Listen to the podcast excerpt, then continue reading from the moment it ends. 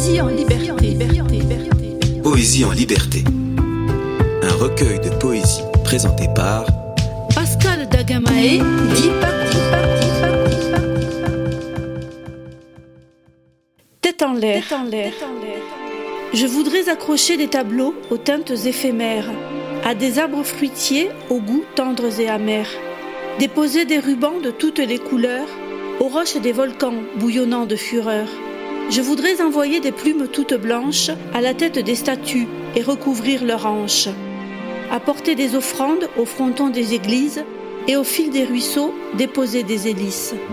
Je voudrais peindre la laine sur le dos des moutons et que les femmes se peignent en de beaux tourbillons. Partir naviguer sur le dos des montagnes et pour toucher le ciel faire une échelle de pagne caresser les oiseaux, débourrer les nuages, et la tête en l'air redevenait plus sage. Radio Tridim. Radio Tridim. Tridim Radio.